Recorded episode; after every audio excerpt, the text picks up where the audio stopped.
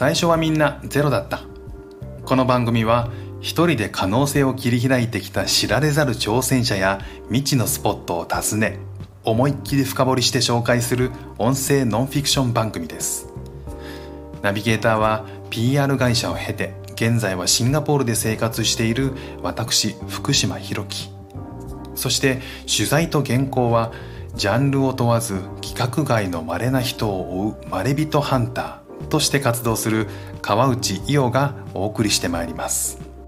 それでは本日もワクワクドキドキのゼロから始まる物語。どうぞお楽しみください。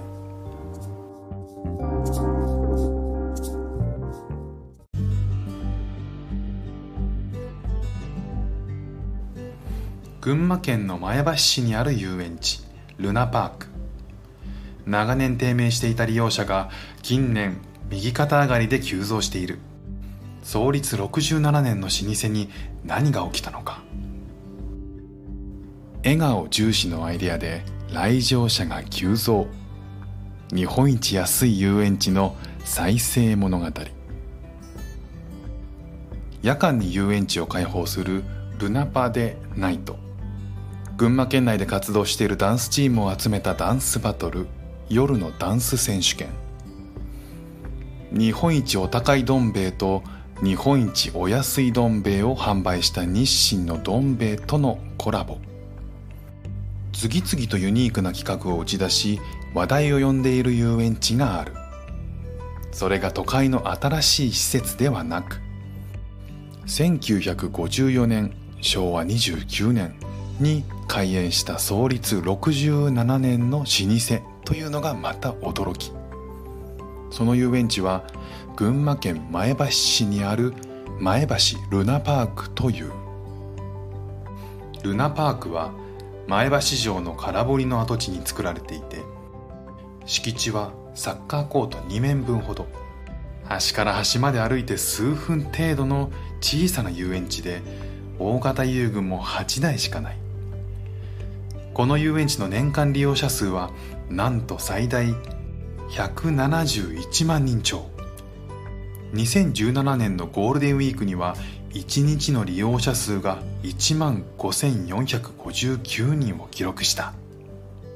ルナパークは日本一安い遊園地として知られる。創立当初からあり今や国の登録有形文化財にも登録される電動木馬をはじめとした小型遊具は1回10円。8つある大型遊具も1回50円で乗れるのだ。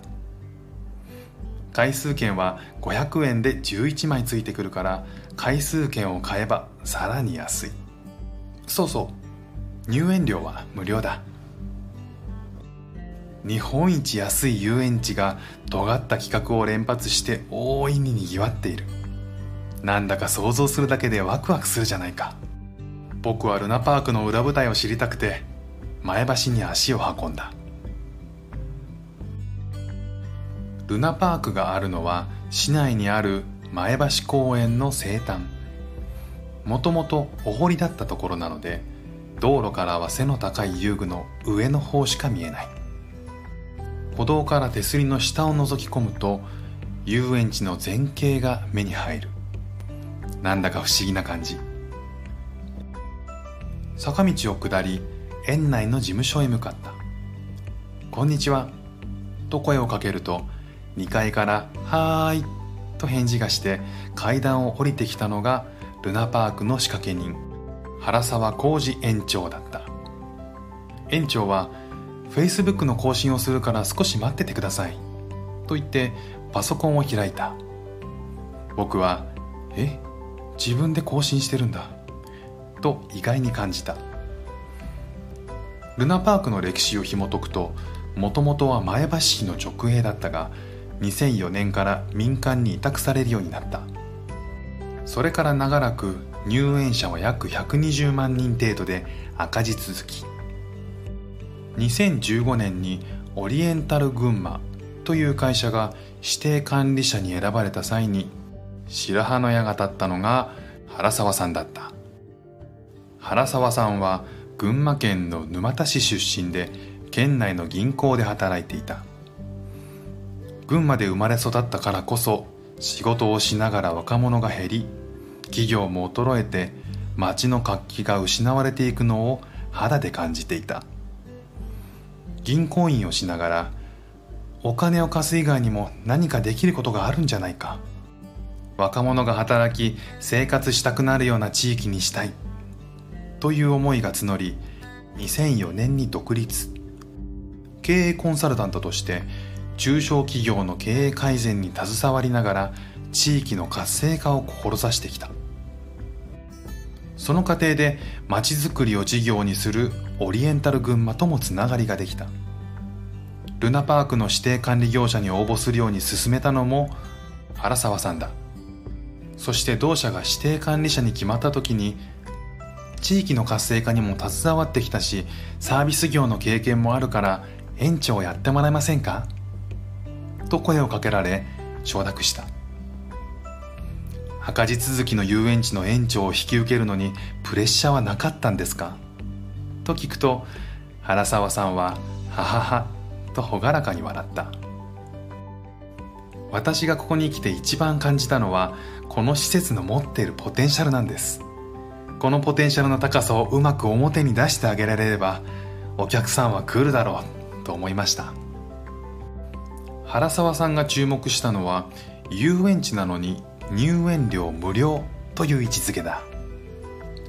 ルナパークというのは愛称で正式名称は前橋市中央児童遊園。今も公園として存在している。公園なら誰が来てもいいだろう。という発想から子供だけじゃなく大人も楽しめる施設にしようと方針を定めた。原沢さんの決断は早い。就任した年の夏には大人をターゲットにしたルナパデナイトが生まれた。普段は17時冬季は16時に閉園するところ夏休み期間中の金曜日に限り18時から21時まで開園しアルコールも提供する。ルナパークを卒業してもう何年も来てないよねっていう大人がもう一度来園してルナパークってこんなことやってるんだ面白いじゃんと思ってくれればそこからまた自分のお子さんを連れてきてくれる可能性もあるかなと考えました。実際夜に来たのをきっかけに昼間に子供を連れてくる人も増えましたね。遊園地の遊具は子供が乗るものというイメージがあるがルナパークには上限年齢はない。子供ばかりの時には遠慮してしまう大人も大人ばかりの環境で軽くお酒が入ると遊具に乗るようになる。ルナパデナイトによってスーツ姿の会社員やデート中のカップルなど遊具で楽しむ大人の声が園内に響くようになった。冒頭に期したダンスバトル。夜のダンス選手権は子供を主役にした夜間開演。ルナパでハロウィンナイト。内で2018年から開催している。ダンスの上手い下手ではなく仮装であったりルナパーク愛などが審査対象になる。自分の子供が踊っている姿をカメラに収めようと家族総出で来場するきっかけとなり18時から20時の開演時間に2000人弱が訪れ夜間開園史上最高の来場者を記録。閉園間際までチケット販売の行列が途切れなかったという。この話を聞いて夜の遊園地って素敵だなと感じたのは僕だけではないだろう。非日常感があってドキドキする。原沢さんの企画の基準はそこ。企画を考えるときに参加する人たちの笑顔が自然にイメージできるものだけを採用する。同じ夏にスタートした某仕事もそうだ。こちらは夏休み期間中の平日限定で小学生以上を対象にしたお仕事体験。ルナパークで働くスタッフさんの仕事を学ぶこのイベントの目玉は何といっても遊具の指導ボタンを実際に押せること。それだけが目的で参加する子供もも少なくない。おそらく全国どこに行っても子供が遊具のボタンを押せる遊園地ってないですよね。でも自分が子供だったら押したいでしょ。う将来遊園地で働きたいという夢を持っている子供がいればまずここで試しにやってごらんっていうのもありますしとにかく参加する人の立場になって面白いかどうかを考えますね。見逃せないのはルナパで「おう仕事」を体験した子供たちもリピーターになっていること。中には毎年参加する子もいるという。遊具が少ないルナパークの場合混雑していない日なら半日で全て乗ることができる。その小さな遊園地に何度も通いたくなるきっかけになっているのだ。原沢さんはスタッフさんにも自由にアイデアを出すように求めていて一人の女性スタッフの誕生日ごとに何かイベントやったらどうかという提案から発展した企画もある。それは2016年1月から始まったバースデイ。0歳から乗れる遊具もあるルナパークでは4歳になると全ての遊具に1人で乗れることができるようになる。そこで4歳の誕生日から1ヶ月の間は何度でも8台の遊具にそれぞれ1日1回無料で乗ることができるようにした。利用する4歳児にはバースデイカードを配り遊具に乗るたびにシールをもらってコレクションできるようになっている。これも親心と子心どちらもくすぐる企画で間違いなくリピーターを作る仕掛けになっているんだけどもう一つとても重要な役割を果たしていると聞いて僕は仰天した。バースデイカードをもらうためには誕生日であることを証明しなくてはならない。その際に子供の氏名と住んでいる地域かっこ住所ではないなどを記載してもらっている。それが貴重なデータとして蓄積されているのだ。都道府県県内の市町村どこからどのくらい人が来ているのかわかるんです。このデータを使うと例えば広告を打つ時にどこに出せば効果的かということも分かりますよね。入園者をデータ化するのは難しいので多分遊園地としてこのデータを持っているところは少ないと思います。このデータから浮かび上がったのは地元の前橋市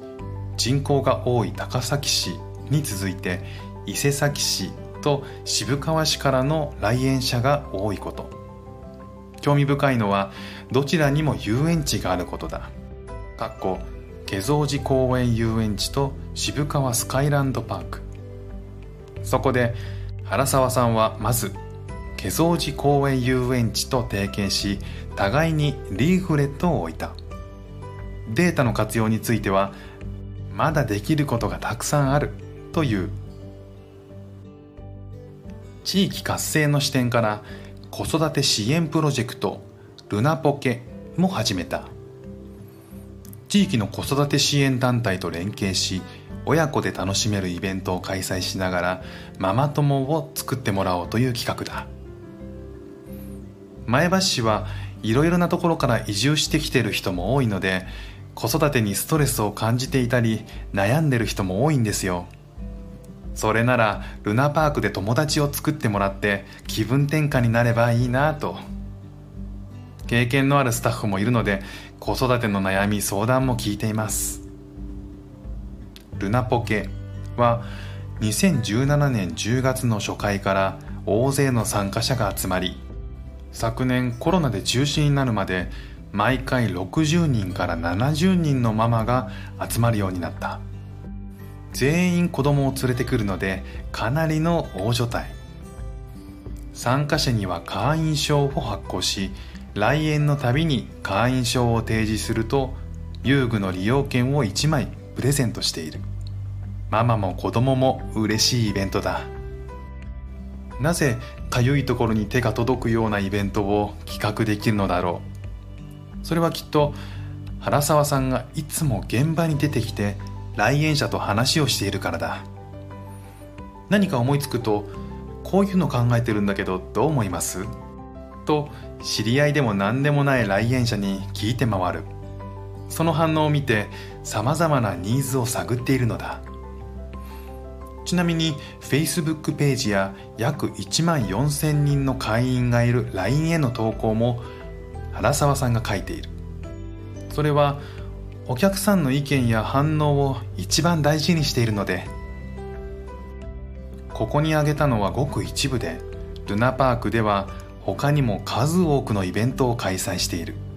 その全てがその1回の集客目的ではなく次回の来園につながるような工夫がされている。それが見事に功を奏して利用者は急増した。年間の利用者数は1986年昭和61年の141万人が最高だったのが2017年には146万人に。その翌年には171万人を超えて2年連続で最高記録を更新した。2020年もコロナ禍に見舞われながら143万人が来場している。立地や遊具の魅力ではなく園長やスタッフの企画力と実行力でこれだけの来場者数を集めているから注目されるのだろう。日清のどん兵衛とのコラボは先方からのオファーだった。この時も原沢さんは先方の担当者がのけぞるような提案をした。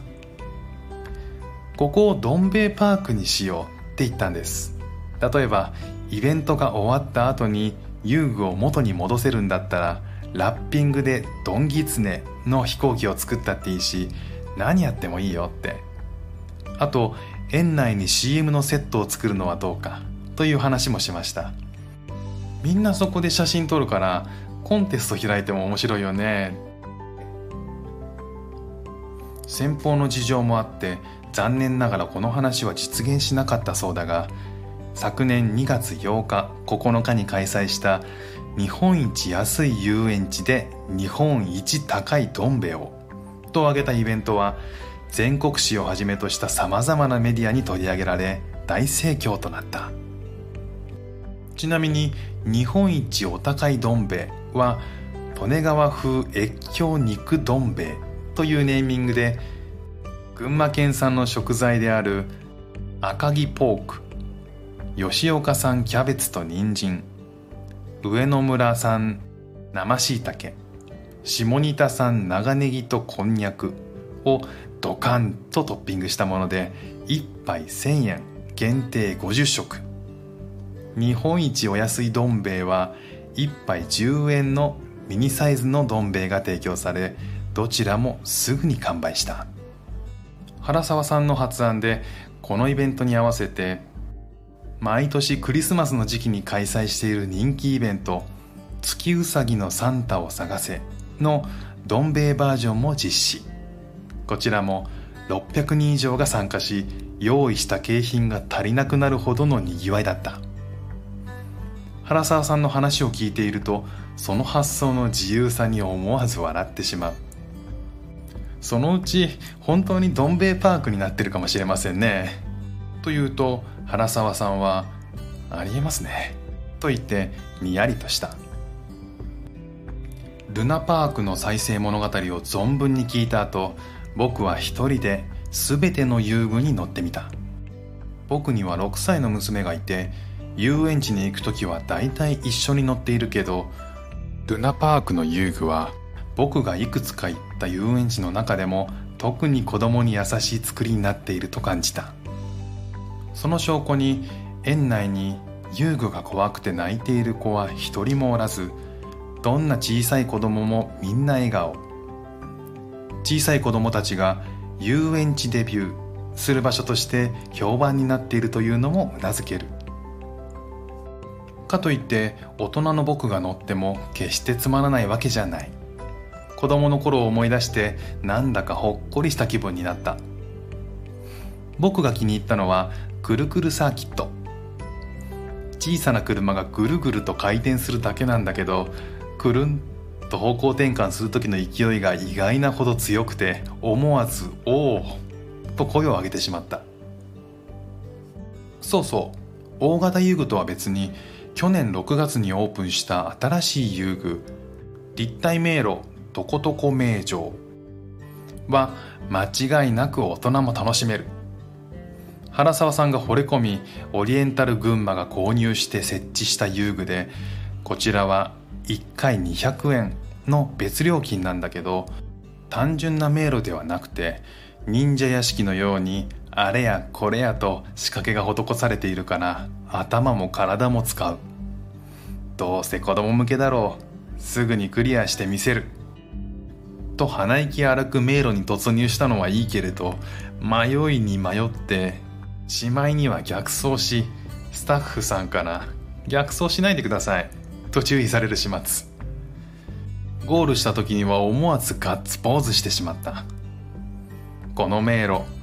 なんと内部の壁を動かしてゴールの場所を変えられる仕様で次に行った時にはまた違うルートになっている可能性もある。さすが原沢さんこの迷路もリピーターが来ることを想定しているのだ。ルナパークはお客さんにとってどんな存在なんだろう。たまたまおじいちゃんおばあちゃんママ子供の5人で来園していた家族が2組いたのでママさんに話を聞いてみた。地元出身というママさんはなんと子供が生まれてから35年ぶりのカムバック。子供は今3歳なんですけど最初に来た時は35年ぶりでした。懐かしい記憶が蘇りますね。その時に遊んだものもそのまま残っています。他にも県内に遊園地はありますけれどここは安いから気軽に来れますよね。これからも年に何回かは来たいなと思います。もう一人のママさんは市外から引っ越してきた方。でも子供の時に連れてきてもらったことがあるそう。0歳から乗れるものが多いから嬉しいですね。子供が小さいと他の遊園地は乗れないのが多いじゃないですか。ここなら子供にあれは乗れないよって言わなくていいのがいいですよね。2人の話からわかるのは安さと0歳から楽しめることが評価されていること。さらにもう一つ地域密着ぶり。2人とも子供の時に来ていたなんて。遊園地というと特別な日に行く特別な場所というイメージがあるけれどルナパークはきっと前橋市民の日常の中に溶け込んでいる。それほど特別感がないせいで客足が遠のいていたこともあったけど原沢さんやスタッフさんの尽力で新たな魅力が増したことで新規のお客さんだけでなくかつてのユーザーもまたルナパークに戻っているのだろう。この記事に記したことの他にも原沢さんからたくさんのアイデアを聞いた。このレトロで小さな遊園地がこれからどんな進化を遂げるのか気になってしょうがない。ということで僕もリピーターの仲間入り。